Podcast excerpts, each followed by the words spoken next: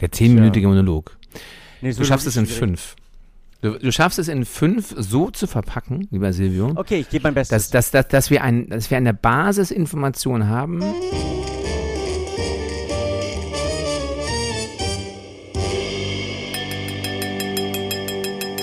Halli, Hallöle, sagt man. Ne? Ich sitze hier, ich muss mich, also ich muss mich entschuldigen. Es gibt, möglicherweise gibt es heute Hintergrundgeräusche, Nicht weniger. weil ich hier auf der Couch von Wolfgang Lippert sitze, weil ich den heute, heute den ganzen Tag äh, begleiten werde, weil ich bin auf der Insel Rügen bei den ja ebenso bekannten wie ungemein beliebten Störtebeker Festspielen ähm, äh, drehe, weil die starten am Wochenende. Also wir sind äh, hier mega live sozusagen. Ne? Wir Wow. zeichnen das heute auf. Morgen, ähm, also quasi, äh, heute ist jetzt gestern.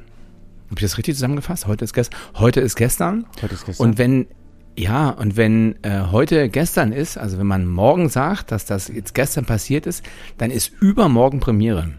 Soweit verstanden? Irre. Wahnsinn. Dann kannst du jetzt Dinge erzählen, die die äh, geneigten Zuhörer übermorgen, es sei denn, sie hören ihn nicht nachträglich, sondern sind ähnlich äh, zeitaktuell, wie du und ich es bin in dem Augenblick, also erfahren, die jetzt noch keiner weiß, außer du, Ja, die Couch, ja. Couch von Wolfgang Lippert. Ja, die sehr bequem ist übrigens. Und ähm, äh, der ist jetzt gerade, also wir sind jetzt auf dem Weg ähm, ähm, zu den Vorbereitungen. Der macht sich jetzt gerade frisch und ich habe die Couch bezogen, ähm, werde von dem Hund der Familie ein bisschen kritisch angeguckt, weil ich so alleine vor mich hinrede. und der sich jetzt fragt, redet der mit mir? Hoffentlich nicht. Und ähm, nun bin ich aber ganz ohr, was wir beide heute, was es zu besprechen gibt. Sag, aber ei- eine nachträgliche Hast du was Frage, gibt es, Ja. äh, heißt das wirklich Beker? Also heißt das Störte Beker, weil du das vor... Tatsächlich, also der Storte Bäcker ist ja kein Bäcker, der was bäckt, sondern es ist der Storte Beker, also Wow. der, der Sturzbecher ähm, und der stürzt den Becher und das war ein Beker. Deshalb steht da auch tatsächlich ein B-E-K-E-R und kein B-E-C-K-E-R oder irgendwas ähnliches oder eben 2K, ja?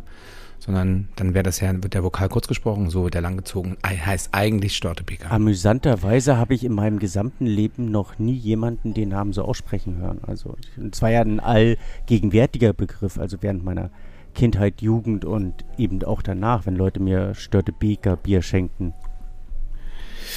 Ja, aber ähm, das kann ich jetzt, das kann ich jetzt gar nicht ändern. Sie- Wir sollten vielleicht mal bei, bei der Brauerei anrufen, dann wette ich, also der erste, ähm, die, die erste Meldung ist Nee. Aber wie, wie spricht man das auf Platt aus? Das ist, eine, das ist auch eine interessante Frage. Das habe ich, ähm, die ich nicht beantworten kann. Okay. Die kann ich leider auch hier von der Couch, ähm, auch wenn es die von, von die des allwissenden Wolfgang Lippert ist, ähm, kann ich nicht beantworten. Okay, dann will ich dich da nicht weiter, weiter quälen. Aber auf Rügen, auch mein Neid ist hier sicher. Ich wäre wirklich sehr, sehr gerne am Meer. Der Dresden hat definitiv zu wenig Meer. Also die Elbe ist ja auch kein Meer und daher ähm, neide ich das Nee, wirklich nee, und nee, nee. fühle im Augenblick, äh, weil es ja so live ist, kann man da auch so, so richtig mitfühlen mit dieser, mit dieser U-Boot-Kapsel, die da nahe der- der Titanic jetzt so ähm, verloren gegangen ist. Und das äh, habe ich mit dir ja so verbunden, weil du ja in dem Thema, in dem Thema Wasser und Meer. Wer sich in Gefahr begibt, Wow. ähm, kommt darin um. Ich will da jetzt, ähm, also das ist jetzt, Ja, okay. klingt jetzt möglicherweise gemein, aber, Okay. aber ein bisschen klugscheißerisch, aber Ähm, ich finde, dass das ähm, ist nicht ohne Grund ist das so wahnsinnig teuer. Es kostet eine Viertelmillion, da äh, ähm, mitfahren zu dürfen. Deshalb ist auch an Bord ein Milliardär. Hm. Ähm, die Luft reicht noch bis morgen, wenn ich das richtig verstanden habe. Also bis gestern, also, ne, Sie wissen schon, ähm, noch, noch ein paar Stunden. Und das ist natürlich eine, also zweifelsohne eine riesengroße Tragödie. Aber, Ja. und wir können nur hoffen, dass ähm, äh, zur Ausstrahlung unserer, unserer, oder zur Premiere, äh, zur Veröffentlichung unseres Podcasts Alles gut alles ausgegangen ist. wieder gut ist. Ja. Ähm, aber dennoch ist das natürlich was, was, boah, Mann, das musst du auch erstmal wollen. Ne? Ich war- Da irgendwie ich war einmal- 4000 oder fast 4000 Meter da runter und das ist ja wirklich beengt und dann hast du einen, Irre. einen Kapitän oder, oder, oder Piloten, wie auch immer man das nennt, und noch vier Gäste. Das ist schon mein, mein lieber Schwan. Also ich bin ja jemand, ich habe ja durchaus so gut wie keine Platzangst so im normalen Leben, aber so unter Wasser wird es ein bisschen kritisch. Ich hab ein, wir waren mal auf Dreharbeiten in, in, in, in Japan und da habe ich einen, einen Deutschen kennengelernt, der ist so Höhlentaucher. Aber so Höhlen, wo du dich halt, also äh, also wo du als Mensch kaum durchpasst. Ne? Die nehmen dann ihre Ausrüstung ab, schieben die vor sich her, quetschen sich dann durch Spalten, ähm, also mit Mühe, richtig mit Schmerzen, weil das Becken da kaum durchpasst und all sowas. Und so, ja, boah, Alter, ich habe mir so Videos von dem angeguckt, die er immer auf Insta postet. Brutal, ja. Das, also das geht ja über mehrere Tage teilweise, ne? Die schlafen ja da unten auch. Genau, also das ist, genau, wenn es dann, wenn es irgendwo Luft gibt.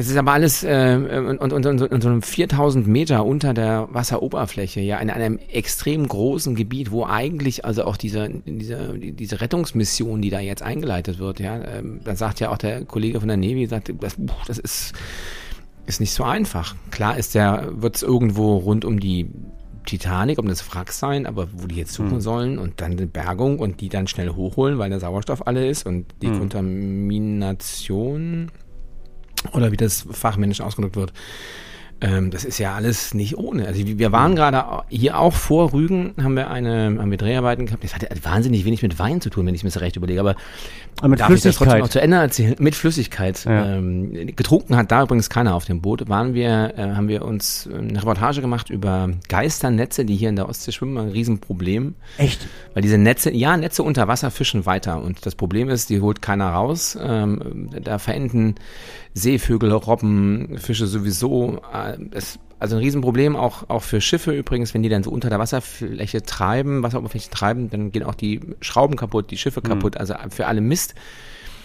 Und äh, da waren wir bei einer Bergung dabei, die war auf so zwischen 30 und 40 Meter Tiefe. Das ist dann, wie ich gelernt habe, schon so jenseits des, nennen wir es mal Sporttauchens. Das ist schon ein technisches Tauchen, das ist halt mit gewisser Tiefe zu tun, da ist die Atemluft eine andere. Und da wird eben auch die Konter, wie heißt denn das nun? Druckausgleich. Wir nennen das immer Dekophase. Also wenn du mhm. wieder hochkommst, musst du ja langsam hochkommen, weil wenn du dann wieder in der Luft bist und so weiter, Druckausgleich, äh, ähm, Kohlensäure, also nee, Stickstoff im Blut und so weiter. Also all diese Dinge, die da eine Rolle spielen, also alles gefährlich, ja. Und wenn die die ja jetzt aus 4000 Meter irgendwie ruckartig hochholen müssen, weil, weil die Luft knapp wird, dann, dann holla die Welt, Waldfee, ne? Dann kann man ja teilweise wochenlang dann in so in diesen, diesen Deko-Kabinen zubringen. Ich habe das ähm, einmal bei, bei, dir in Hamburg erlebt, wenn ich das noch mal kurz ausführen darf. Äh, da gibt es so ein U-Boot, das man besichtigen kann bei euch im Hafen in Hamburg. Und das Absolut, ich, genau. Fand ich das so ist auch schon, das scary. ist auch schon, also äh, Hammer. schon knapp, so auch gerade mit der mit der Höhe. Ne? Ich meine, für ja. dich, du konntest da ja aufrecht durchgehen. Ich konnte hopsen. Äh, für, für, für, mich, für mich war das ähm, schon sehr unangenehm. Da musste ich musste mich immer bücken. Nein, das, also man merkte einfach super, wie klein das ist. Ne? Und das mhm. ist war noch ist noch vergleichsweise großes Boot. Mhm. Also was da so gerade in, in den, in den äh, Anfang des, wie man Anfang des vergangenen Jahrhunderts bis hin zu den äh, Weltkriegen, was da so rumgeschwommen ist, das ist ähm, oder auch dieser, dieser, ja, inzwischen nee, weltbekannte Film Das Boot, ähm, äh, das Original von Petersen, ähm, in den Dingern, das ist so hundhaft eng. Und das Problem ist ja auch, dass nach spätestens drei Tagen riecht's da wie im Iltesbau. Ne? Also hat ja, das ist, aber gut. Nee, die haben keine Wellnesseinrichtungen da. Also es, ähm, ver verstehe ich persönlich nicht, äh, wie man sich da dem hingeben kann oder wie man das, ähm, das mitmachen kann. Weißt du, was ich noch nicht verstehe? Was denn? Sherry. Sherry. Wahrscheinlich Matrosen und Piraten trinken das. Also es wäre jetzt so, vieles ist so, ist so ein Störtebeker-Getränk. Was hat denn eigentlich Störtebeker? Obwohl Störtebeker, die haben Bier getrunken damals, oder? Wenn ich das recht entsinne. Aber die haben aber sonst so Schnaps in Fässern war da auch im Mittelalter schon eine populäre Angelegenheit. Durchaus, also Riesenthema, war wirklich ein Riesenthema. Wann war Störtebeker eigentlich? Also zu welcher Zeit? Weißt du das? Ruf mal, ruf, ruf mal rüber zu Lippi. Nippi ist auch gerade duschen. Also ich rufe den gleich ran, wenn der, wenn der hier runter, runter, runtergelaufen kommt, dann können wir da nochmal nachfragen. Wobei, der ist ja quasi der Erzähler dieser Geschichte, also der muss es wissen. Der muss es wissen. Der Erzähler, der, der, der singt ja auch immer am Anfang und so, ja. ist ja mega aufwendig gemacht. Ich muss ja ohnehin mal so, so eine Lanze für die, die Stolleberger Festspiele brechen, weil das, was da so, da ist ja alles so handgemacht, ja. So, da ist diese, du hast ja echte Falken, echte Pferde, echte, oder echte Adler, also, also echte Vögel. Gut, Vögel hast du da viele, aber jetzt so echte fliegende Vögel, hm. dann hast du, äh, sind, sind ja fa fast echte Schiffe, also sind ja schon echte Schiffe quasi. Die auch richtig fahren. So die richtig fahren, ja, ja. die übrigens auch Probleme haben. Also es gab auch hin und wieder mal gibt es Schwierigkeiten, weil er natürlich nicht, also natürlich motorisiert und aber jetzt natürlich auch nicht mit mit irgendwie 20.000 PS bewaffnet und ähm, du hast in dieser kleinen Bucht da vor vor Rals oder Ralswiek auch teilweise, dann, wenn du so auflandigen Wind hast, dann drückt's die von der Bühne weg und teilweise können die dann gar nicht so richtig zurück. Und das ist alles, also es ist wirklich ein großes Spektakel, wo wirklich alles irgendwie echt ist. Das ist, ähm, Es ist aber toll. auch Und recht, wahrscheinlich trinken die auch alle Sherry. es ist aber auch recht Aber- erfolgreich. oder aber also ich kann mich an, an frühere DDR-Zeiten erinnern, da war das äh, permanent ausgebucht und danach meinte ich, dass Na, die, die, also die, die, die, na gut, die Staudebeker Festspiele gibt's ja erst äh, seit nach der Wende und vorher war das ja eine, eine Naturbühne, wo ich, das kann ich erzählen, sensationell. Ich war da als Kind, logischerweise war ich da als Kind und an was ich mich erinnern kann, ist an, jetzt kommt's Blue System. mhm. Dieter Bohlen. Was war Blue System? Ah, du, du, du, du wusstest das. okay, nicht schlecht. Also äh, ich- altes Ostkind.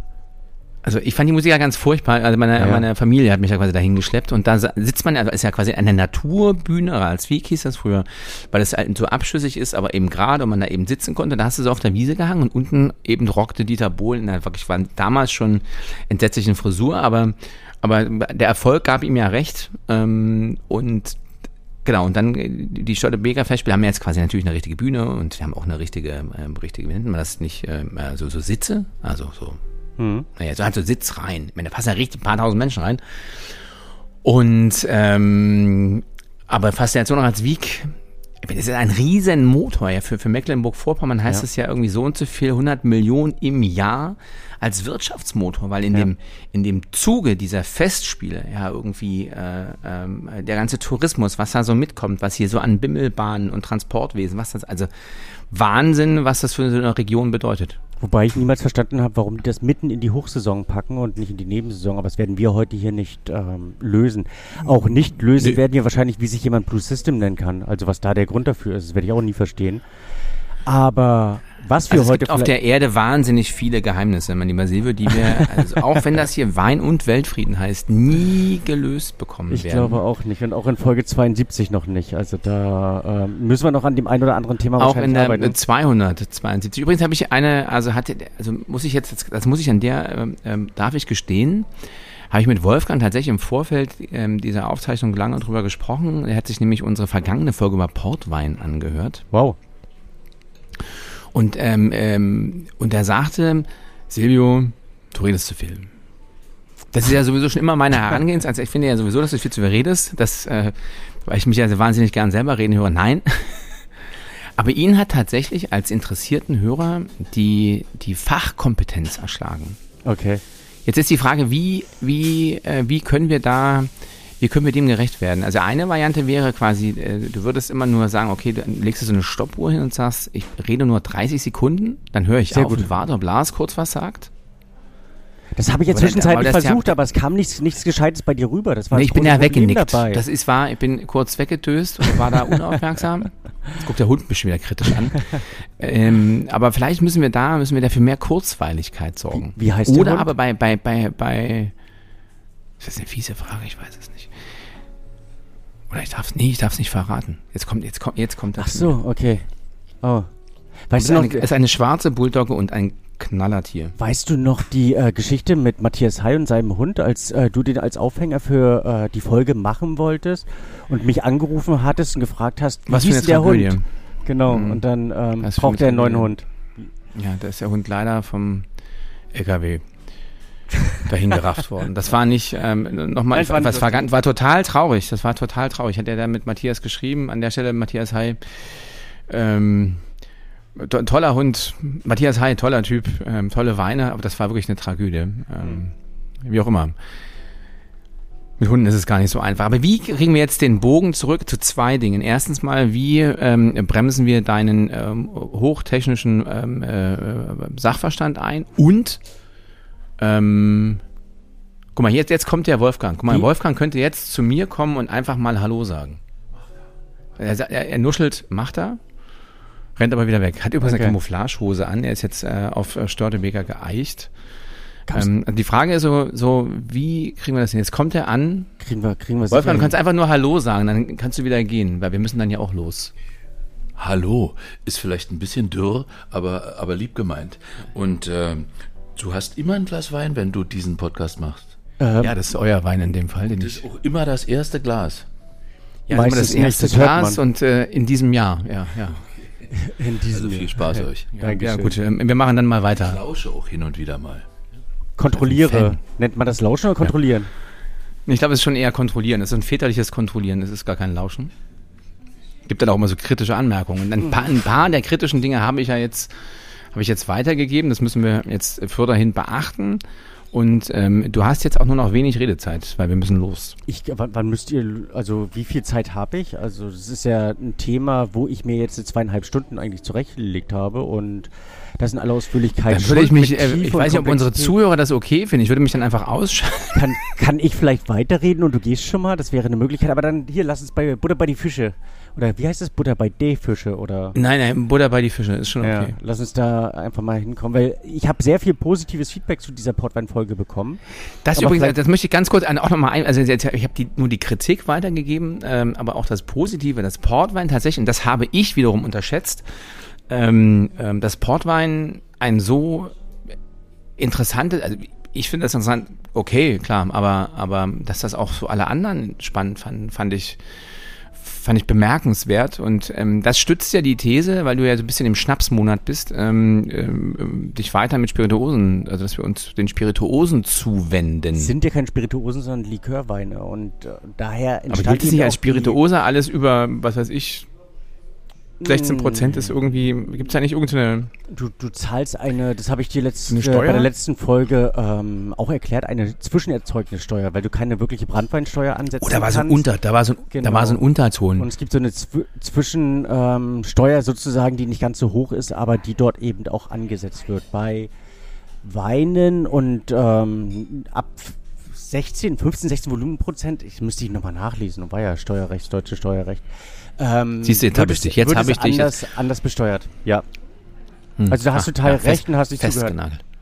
Und jedenfalls kam der Wunsch auf, dieses Thema so ein bisschen weiter zu bespielen. Also da eben Den Portwein oder die, die, die- die, die geistigen Ei Getränke? eigentlich die Likörweine, weil es da teilweise Spezifikationen gibt, die großartig und außergewöhnlich sind und aber manchmal so kleine Geheimnisse birgen. Und mir ging es, um den Bogen zu kriegen, mein halbes Leben lang mit Sherry, bis ich ein Sherry-Seminar be, äh, besucht habe und gemerkt habe, Ein hey, so- Sherry-Seminar. ein Sherry-Seminar, wo, wir- wo wir verschiedene Sherrys probiert haben, wo mir dieses Thema Sherry eigentlich erklärt wurde, das erste Mal erklärt wurde und eben vereinfacht erklärt wurde. Also im Prinzip kinderleicht und es ist eigentlich auch nicht so schwer.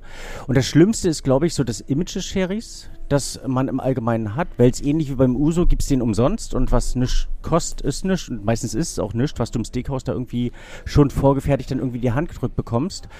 Und was äh, billigste ähm, Massenware zumeist ist. Ähm, Ausnahmen gibt es natürlich immer, aber meistens ist es nicht irgendwie großartig, was du dort ähm, dir in den Kopf stellen kannst. Und es hat mit dieser eigentlichen Klasse Sherry nichts zu tun. Und eigentlich ähm, wird es dem, ähm, dem der Situation auch nicht gerecht, weil Sherry ein außergewöhnlicher Speisebegleiter ist. Was ist Sherry für dich, wenn ich dich da zwischendurch zu Wort kommen lassen kann? Also Sherry ist, ist einer, also sagen wir es mal so, ist einer der Dinge, die ich trinke. Ah, Also, weil wirklich? Ich bin Wow. kein, ja tatsächlich. Also, also mit Whisky, was ja eine Wahnsinnswissenschaft ist und ich, ähm, ich glaube, wir hatten das neulich schon mal erwähnt, ja, also das ist ja, geht ja in, in die un, un, unermessliche Preisdimension. Ich, dem kann ich nichts abgewinnen. Ebenso alle ganz klaren Geschichten wie, also egal ob die aus Getreide oder Kartoffeln gemacht werden, da bin ich komplett raus. Ähm, und auch so Cognac ist mir irgendwie zu, zu hart. Weiß ich nicht, ob ich das, kann man das so sagen? Aber versuch Sherry mal nicht in diese Richtung zu drücken, sondern versuch ihn mehr als Wein zu sehen. Finde ich, finde Nee, ich sehe es immens ich sehe es jetzt schon als, als Getränk, also da ist jetzt ähm, Likör, äh, also der, der Wein auf der einen Seite und dann, wenn es mit Zucker und Alkohol nach oben geht, dann sind das ein bisschen kompliziertere Getränke, die man nochmal anders, also auch mengenmäßig ja auch dosieren muss. Also insofern würde ich das ähm, also in die dosierungspflichtige Kategorie packen. Wobei ein äh, Fino oder ein ich Manzanilla hat sch- 15 Volumenprozent. Also das haben viele deiner historisch genossenen Rotweine auch. Da hast du ja Das auch mal in die, in die große Alkoholkiste Ich gegriffen. habe ich hab um- übrigens neulich, und ich wollte mir das noch aufschreiben, habe es nicht gemacht, einen ähm, südafrikanischen Chardonnay gehabt, der wirklich sensationell war. Da war alles ganz wunderbar, Holz auch in Maß, aber mit wirklich 15 Prozent. Da dachte ich, Menschenskinder, das ist aber auch ist hart. Also mhm. war gut, ja, aber das und äh, der Alkohol in dem Sinne hat auch gar nicht so so geschmeckt, aber es ist natürlich jetzt inzwischen, wie die meisten bemerkt haben, auch schon warm und ähm, wir haben da so abends gesessen und das Wein, das hat man gemerkt. Also mhm. glaube ich auch. Aber ähm, wir sind stehen geblieben beim, beim Sherry mit 15 Prozent. Das, ich hatte immer, da immer so 20 auf der Uhr. Nee, ist das, äh, ist da weniger Alkohol drin? Ich will eigentlich gar nicht da über den Alkohol reden, reden aber, aber Sherry ist für mich vom, vom, vom, es ist dann auch Port, ähm, finde ich geschmacklich einfach am komplexesten. Und mhm. ich, diese, diese rauchige Leder, all, all das, was mit diesem Whisky assoziiert wird, schmecke ich nicht und die, die, oder kann ich nur so bedingt, mir ist das dann auch zu sprittig. Also am Ende ist es ein Schnaps, egal wie viel, was da alles an, an Geschmack reingedrückt wird. Mhm. Das ist nicht meins. Ähm, wollte ich gerade sagen, sagen Whisky Cola, aber ähm, ähm, deshalb ist Sherry ist für mich was, was ich, was ich so gesehen toll finde und auch diese ähm, Verwendungswege, sei es als Aperitif oder dieses finde ich, finde ich super. Aber das wollte jetzt seinen, deinen fachkundigen Auswirkungen eigentlich ehrlich gesagt gar nicht so, ähm, ich wollte die gar nicht beeinflussen. Um auf deine Frage von vor 150 Worten zurückzukommen, sollte ein Sherry zwischen 15 und 22 Volumenprozent haben. Also es gibt, und das macht das Ganze unfassbar einfach, eigentlich nur drei Rebsorten. Hm? Zum einen Palomino Fino, den wir auch mhm. ganz äh, kurz Palomino nennen. Dann Muscatella oder Moscatel de Alexandria, also eine Muscatella-Varieté, die eigentlich am seltensten ist. Und den allseits bekannten Pedrochimnes, also kurz PX, den du von mir auch schon mal serviert bekommen hast in einer anderen äh, Situation, der äh, übrigens von einem Deutschen entdeckt wurde und angeblich nach dem benannt werden sollte, dem Peter Siemens. Und da der äh, geneigte Südspanier äh, mit dem Sherry im Mund das nicht aussprechen kann, ist er irgendwie beim und daraus wurde ja, Peter Siemens dann irgendwie. Also die drei Rebsorten, die kann man sich merken, das macht das Ganze unfassbar einfach und es gibt halt ganz viele einzelne Spezialitäten beim Sherry, aber es gibt in dem Sinne nur sieben Grundarten von Sherry. Und wenn man sich die ein, einmal nur vor, ähm, vor Augen führt, dann ist das ähm, ist es eigentlich ein einfaches Ding. Das Gebiet selber, Andalusien. Ganz kurz, ich muss, ich muss jetzt hier nochmal einmal darauf hinweisen, was hier so im Hintergrund passiert. Hier ist jetzt gerade was ein bisschen lauter, weil Heikes berühmter Erdbeerkuchen gerade serviert wird. Und jetzt ist ein bisschen Link, was du mir jetzt hier aufs Ohr Mhm. Was also un, un, unheimlich spannende Dinge erzählst und ähm, ich muss diesem Erdbeerkuchen hier zugucken. Also falls es ein bisschen lauter wird und klappert, ist es ähm, eine Erdbeertorte von, ach nee, das darf man gar nicht, also das möchte ich gar nicht sagen. Also von einem sehr bekannten, in Norddeutschland ähm, sehr, also da gibt's Erdbeeren. Auch Marmelade okay. und Erdbeerpopcorn und alles mögliche. Ah, von dem äh, Hof von diesem Hof. Aus das, heißt, das, ja, genau. das darf ja so nicht mehr heißen, das muss jetzt irgendwie anders heißen, aber Echt? da sind die Erdbeeren hier. Das darf ja, da nicht mehr so heißen? Ich, ich, nee, das darf jetzt nicht mehr hm, Erdbeerhof heißen oder Erlebnispark oder irgendwie, keine Ahnung. Ach. Ich möchte mich jetzt auch das ist wieder, das, das führt jetzt zu weit. Und über Silvio tatsächlich müssen wir, wir müssen jetzt eine Lösung finden. Ich muss jetzt zu diesen Dreharbeiten. Wie machen wir das jetzt? Es gibt ja die eine Variante, wenn wir sagen, pass mal auf, lieber, lieber Zuhörer, wir machen es richtig spannend und vertrösten okay. dich auf die Folge 2 des Sherrys. Oder aber, jetzt könnte man, müsste man eigentlich abstimmen. Wie, wie machen wir das? Oder ich habe noch 10 Minuten. Können. 10, 10 Minuten kannst du mir noch schenken, oder? Dann ratter ich das schnell runter für den geneigten Zuhörer und dann sind wir durch. Also ich habe tatsächlich höchstens noch drei. Weil alle dastehen, also quasi mit diesem Erdbeerkuchen in der Hand und, und los müssen, weil ähm, hm. der Wolfgang jetzt in die Maske muss.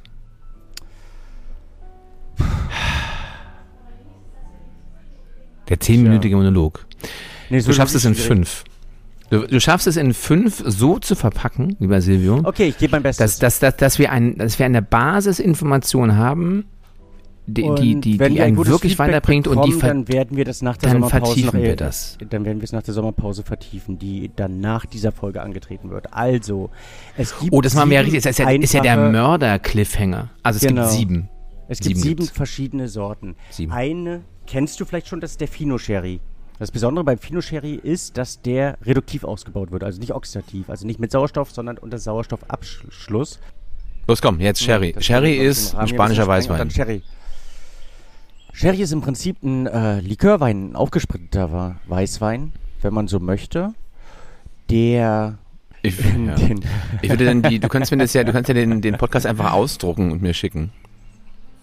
Das äh, kann man mittlerweile wirklich. Also, dass man sich das ähm, Text-to-Speech, äh, nee, Speech-to-Text und sich das dann ähm, alles nochmal durchlesen kann. Also, wer der geneigte Hörer kann sich daraus ein Buch machen.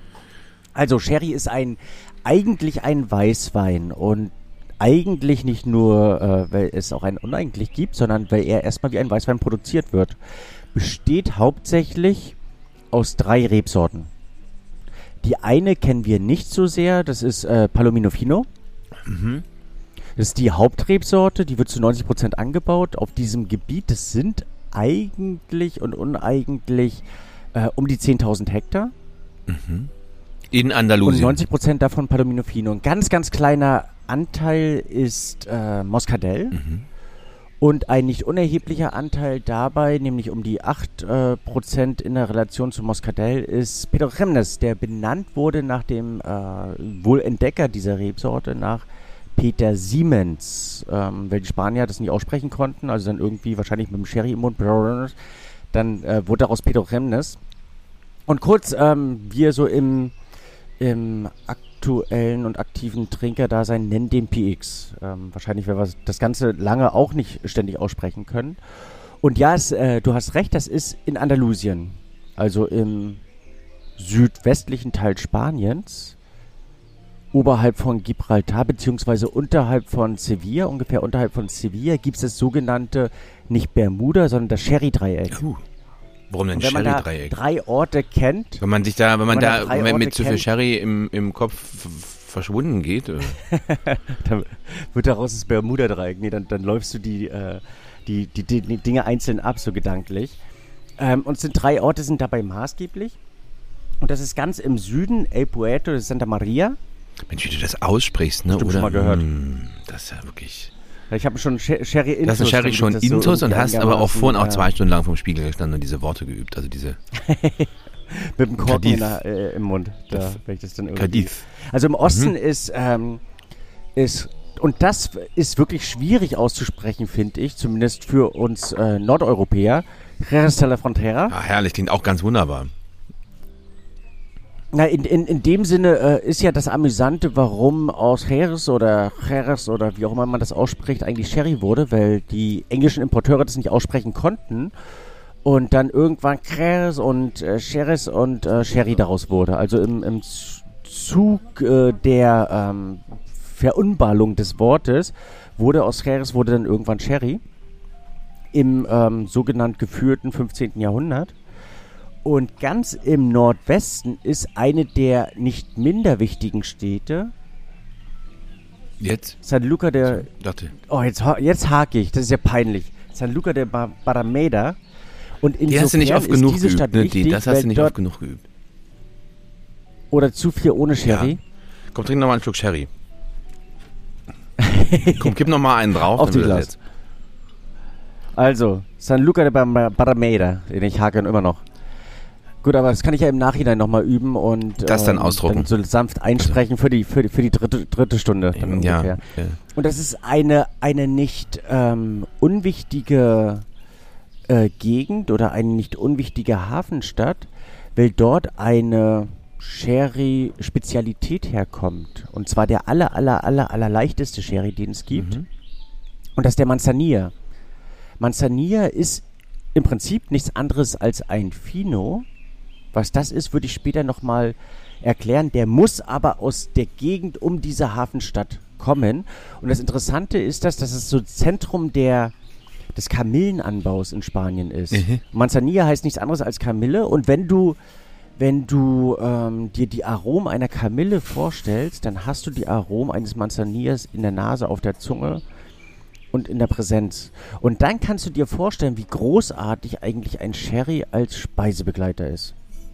Also dieses zarte, dieses elegante, dieses feine und dann trotzdem geschmacklich durch die 15 Volumenprozent dieses beständige. Okay. Also, dass er, dass er gut zum Essen passt, habe ich nie in Frage gestellt, Silvio. Unfassbar. Also geradezu, man, man hat es ja, wenn man einmal da unten im Urlaub ist, ähm, jederzeit äh, bekommt man es demonstriert, beziehungsweise kann es live miterleben, gerade zu Fisch, zu Krustentieren, zu, ähm, zu Antipasti, ein, ein Geschenk für die Sinne. Also es ist, ist außergewöhnlich. Wenn ein Sherry, wenn ein ähm, ein Fino eben nicht aus ähm, San Luca, de Parameda, stammt, dann ist er ein Fino. Also alles außerhalb dieser Region ist ein Fino. Der ist in der Regel ein wenig kräftiger, aber immer noch sehr, sehr nuanciert, sehr differenziert, sehr fein. Da sind wir schon bei der zweiten von sieben Kategorien im, ja, in der Sherry-Welt, kann man so sagen. Und das Besondere, warum diese beiden Spezifikationen so außergewöhnlich zart, so filigran, so nuanciert sind, ist, weil die reduktiv ausgebaut werden. Das heißt, ähm, die Holzfasslagerung, die ein Sherry erfahren kann, darf, muss, erfolgt unter einer sogenannten Florschicht. Mhm. Flor hast du bestimmt schon mal gehört und das hat nichts mit der Zahnpasta zu tun, sondern ähm, ist eine, eine Schicht, die sich äh, über ein zu 85 Prozent gefülltes Fass legt. Das hat mit diesem ganz besonderen Klima dort im südwestlichen Teil Spaniens zu tun. Das ist eine, eine Art Bakterium, was sich darauf bildet. Das Interessante, also es ist eine Hefeschicht, ähm, die sich dort zusammenfindet und wenn die die Oberfläche komplett abschließt des Sherrys, dann kann er darunter reifen und weil eben ein Sauerstoffabschluss stattfindet, reift er reduktiv und das ergibt den ganz besonderen Geschmack der Finus und der Manzanillas. Das Interessante ist, dass diese Florschicht, also diese Florhefen, die sollten eigentlich deinen Namen tragen. Meine. Die ernähren sich von, von zwei Dingen. Auf der einen Seite von Sauerstoff, deswegen können sie den befindlichen Sauerstoff innerhalb des Sherrys und eben auch an der Oberfläche auffressen und nicht wie normale Hefebakterien von Zucker, sondern von Alkohol. Also sie ernähren sich von Alkohol und Sauerstoff. Verstehe. Also die, die, Las, die Lasschicht sozusagen. Ja. Mhm, mhm, mhm. Von Luft und Liebe. Und daher runter, genau, daher runter ähm, entwickeln sich eben Manzanilla und, und, und Fino. Das sind sehr außergewöhnliche, sehr filigrane, aber man muss sie sehen wie Weißwein. Auch wenn du die Flasche Fino oder Manzanilla mal aufmachst, solltest du sie genießen wie ein Weißwein. Das heißt, du solltest sie innerhalb von ein, zwei Tagen getrunken haben. Und das Schlimmste ist halt, was in den meisten Steakhäusern ist, dass ein Sherry dann so zwei, drei, vier Monate da irgendwie umher oxidiert und eigentlich nichts mehr damit zu tun hat. Es gibt eine oxidative Form des Ausbaus, und eine teiloxidative Form des Ausbaus. Die teiloxidative Aus Form des Ausbaus ist der. Na?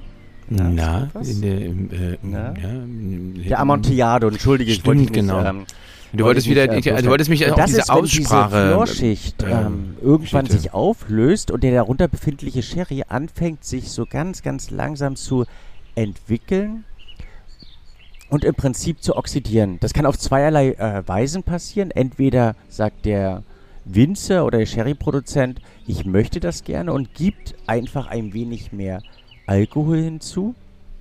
Denn der Sherry wird ja, nachdem ein normaler Weißwein produziert wurde, aufgesprittet für ein Fino, für ein Manzanilla auf 15 Volumenprozent, für ein Amontillado auf ungefähr 17 Volumenprozent oder 15 bis 17 Volumenprozent. Und durch dieses Aufspritten stirbt eben, weil Hefen ab einer gewissen Alkoholgradation nicht mehr vegetieren können, sterben, stirbt diese Schicht ab. Das ist die unnatürliche Form der Amontillado-Erzeugung oder die natürliche, das passiert nach 10 bis 15 Jahren, dass die Florschicht einfach zu alt wird, abstirbt und der darunter befindliche Sherry einfach oxidieren kann. Das ist die dritte Form des ähm, Sherrys, wenn man so möchte. Die vierte noch Form vier, ist der ne? Oloroso. Das ist ein wäre dementsprechend, ja. Hast du äh, also dein, deine zählen Hand parat, zählen, dass du immer so genau perfekt zählen. super. Taschenrechner habe ich dabei. Mhm, mhm. Das ist der äh, der Oloroso. Und der Oloroso ist der der ähm, die oxidierte Variante des Sherrys. Das heißt, er wird von vornherein so stark aufgesprittet, ungefähr auf, na, man sagt 17 bis 20 Volumenprozent. Und dann kann sich keine Florschicht bilden und der oxidiert durch. Das sorgt dafür, dass wir eben herrlich oxidierte Aromen haben, also so richtig nussige, so richtig karamellige, so richtig würzige, so richtig intensive, so richtig geschmackvolle Aromen. Und er kann dann über einen etwas längeren Zeitraum, teilweise über Jahre oder Jahrzehnte, ähm, reifen und oxidieren. Und all diese vier Varianten werden wie eigentlich nahezu jeder Sherry im Solera-Verfahren produziert. Solera-Verfahren, das? das mhm. ist ein Verfahren, was ähm, ich glaube, das erste Mal beim Sherry angewendet wurde, mittlerweile bei vielen Likörweinen oder eben auch Spirituosen verwendet wird und was der, hm, der, der Qualitätssicherung dienen sollte. Also du hast ähm, beim Solera-Verfahren ganz unten eine Fassreihe. Das ist die eigentliche Solera, wenn man möchte. Und ähm, Solera heißt nichts anderes übersetzt als die Bodenplatte. Also das ist so der Boden des Soleras. Und das ist der Teil, aus dem der Sherry entnommen wird, wenn man ihn einmal abfüllen möchte. Nämlich aus dem unteren Teil ungefähr 15% mm, von einem vollgefüllten Fass oder eben ein, ein Drittel immer heraus und füllt daraus den aktuellen Jahrgang. Na, 15% sind nicht 33, ne? sich gestapelt die weiteren Fässer. Ähm, das sind die sogenannten Kriades. Ab der zweiten Reihe heißen die Kriades.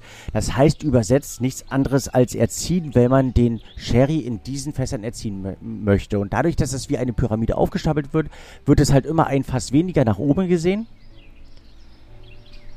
Es müssen mindestens zwei Kriades und ein Solera, also drei Reihen sein, dürfen maximal 14 Reihen sein. Was so ein bisschen erklärt, ja, wie hoch dieser Turm dann letztlich sein kann. Und bei einem Solera ist es so, dass wenn ich aus dem unteren Teil, also aus der Solera Wein entnehme, muss es aus dem darüber befindlichen immer wieder aufgefüllt wird, aufgefüllt werden.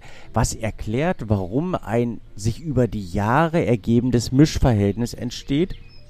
Und irgendwann kommen dann die Weine von oben nach unten immer wieder aufgeteilt an und somit habe ich so ein über Jahrzehnte sich entstehendes und immer weiter reifendes Qualitätssegment, wo ich sagen kann, ich habe eine sehr, sehr gleichbleibende Qualität.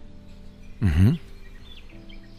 Weil das so beständig, weil das so qualitätssicher ist, haben wir die Situation, dass eben ganz, ganz viele Produzenten in anderen ähm, Genuss, äh, Likör, Spirituosenbereichen hingegangen sind und gesagt haben, das ist eine richtig coole Sache, das machen wir auch gern. Deswegen gibt es das teilweise bei verschiedenen Brandweinen und teilweise bei verschiedenen ähm, auch anderen Likörweinen, dass man eben dieses Verfahren anwendet. Also wir haben vier Kategorien. Die Kategorie nach dem Oloroso wäre der Paolo Cortado. Paolo Cortado ist eine Spezifikation, die wie ein, ähm, am Anfang wie ein Fino produziert wird und sich dann später aber geschmacklich wie ein Oloroso entwickelt. Wenn man sich nicht zu sehr damit beschäftigen möchte, dann würde ich die Kategorie vielleicht so ein wenig außen vor lassen. Ähm, aber sonst ist es so die feinste und die eleganteste, weil so die zwischenweltliche Kategorie zwischen einem Amontillado und einem Oloroso. Es gibt, und das mag manch einer schon mal gesehen haben, den Cream Sherry. Mhm. Cream ist eine, ähm, eine süße Variante des Sherrys, ähm, wo man einen Oloroso nimmt und den mit einer, ja, ich sag mal, süßen oder edel oder rest- oder konzentriert süßen ähm, Sherry-Spezifikation, dem Pedro Jimenez, dem PX, sozusagen versüßt, also ihm Zucker beifügt und da gibt es verschiedene, ähm, verschiedene Intensitäten. Ein Medium, ein Cream oder ein Pear Cream. Die einfachste Variante eines Cream Sherrys muss ungefähr 10 bis 11 Prozent Restzucker haben, was durchaus eine ganz schöne Menge ist. Also ja, es absolut, sind ungefähr ja, 5 Teelöffel Restzucker. Wenn du dich erinnerst, Cola hat 6 Teelöffel äh, pro Glas, also pro 0,2 Liter sozusagen. Und da ist schon eine gewisse Süße. Teilweise geht das ähm, sogar weiter bis zu 6, 7, 8 ähm, Teelöffeln. Also es kann schon richtig doll süß werden. Das ist ein Sherry, der ähm, ganz gerne für Cocktails genommen wird, der ganz gerne als Desserts oder einfach so als Trinkwein genommen wird. Und die Grundlage für den, um ihn zu süßen, ist der Petrochemnis. Beim Petrochemnis nimmt man eben diese Rebsorte Petrochemnis, nimmt die Trauben, breitet die für eine Woche in dieser brütenden Hitze Andalusiens auf Strohmatten aus und konzentriert diesen Sherry. Presst die dann ab und dort haben wir bis zu 40 oder 50 Prozent Restzucker oder Zucker in, in, in, einem, in einem Glas. Das sind ungefähr 20 Teelöffel Zucker pro Glas. Also ungefähr mindestens 180 Gramm bis zu 500 Gramm Restzucker pro Glas. Und das ist so ein richtig dickes Ding. Also es ist so diese Art von Sherry, die man ganz gerne übers Eis nimmt, die man gerne so trinken kann, die man vom Teelöffel trinken kann, die unkaputtbar sind. Also wenn du diesen Sherry hast, wenn du ein Peter Chemnitz hast, die sind zwar nicht ganz günstig, liegen teilweise zwischen 40 bis 70 Euro, aber den kannst du offen stehen lassen für teilweise Monate, Jahre.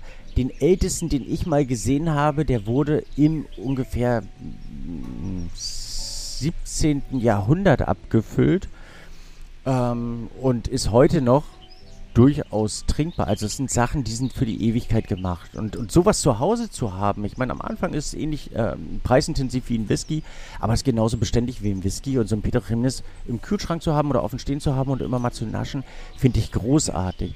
Und gerade einen Oloroso, ein Peter Chemnis, das sind eben auch die Sherry, teilweise eine Amontillado, die du in diesen kleinen Karaffen siehst, wenn du so einen alten englischen Film siehst, wo dann jemand hingeht, seine äh, Karaffe und so ein kleines Schlückchen einschenkt und eben diesen Sherry genießt. Die kann man oxidiert, die kann man langzeitlich genießen und die muss man nicht in ein, zwei Tagen, sondern die kann man in ein, zwei Monaten oder gar Jahren genießen, weil die leben von der Reife, weil sie durch die Fassreife schon so unfassbar intensiv oxidiert sind.